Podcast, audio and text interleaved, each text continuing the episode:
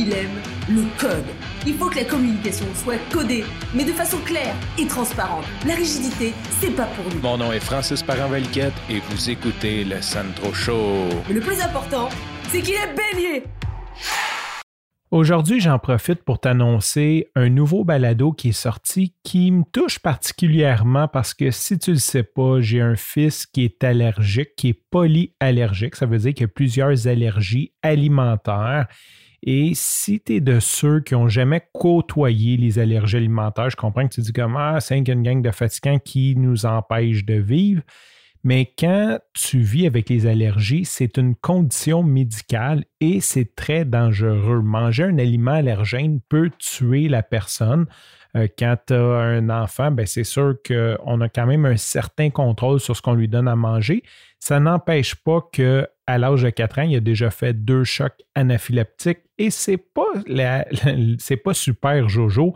Même d'ailleurs, je pense qu'il y en a un il y a quelques mois, il y a peut-être 3-4 mois, euh, il y a un épisode de podcast où ce que je disais que j'ai donné l'épipène pour la première fois à mon fils.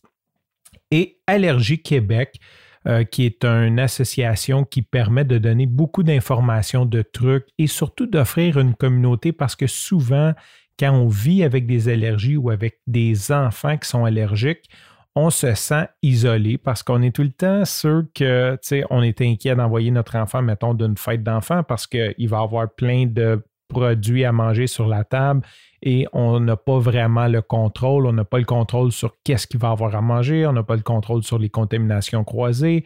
Euh, c'est difficile de voyager. tout, tout devient un peu pesant, donc on peut vite se sentir isolé là-dedans. Et une des missions d'Allergie Québec, c'est de briser cet isolement-là en offrant une communauté aux gens allergiques et aux gens qui s'occupent ou qui sont de près ou de loin liés à des personnes allergiques, surtout les parents, entre guillemets, parce que bien sûr, c'est un gros, gros, euh, j'ai juste le mot anglais, concern, quand tu es parent d'un enfant allergique.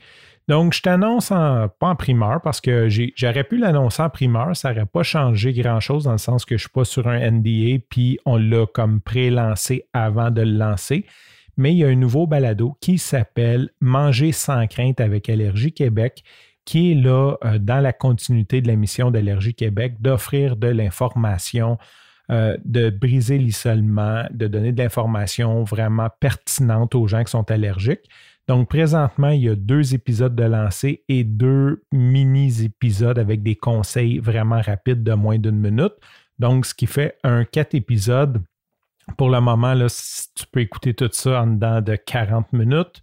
Si jamais ça t'intéresse, je vais mettre les liens euh, dans les notes de l'épisode. Sinon, tu peux aller au allergie avec un s euh, qui va te rediriger directement à la bonne place. Mais je vais te mettre les liens vers le balado aussi, si tu écoutes sur des plateformes, tu peux écouter euh, comme sur Spotify, ben, cherche Manger sans crainte ou cherche Allergie Québec, tu vas définitivement tomber dessus.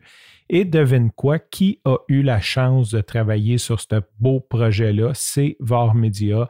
Euh, moi, je me suis occupé un petit peu de plusieurs côtés peut-être plus stratégiques.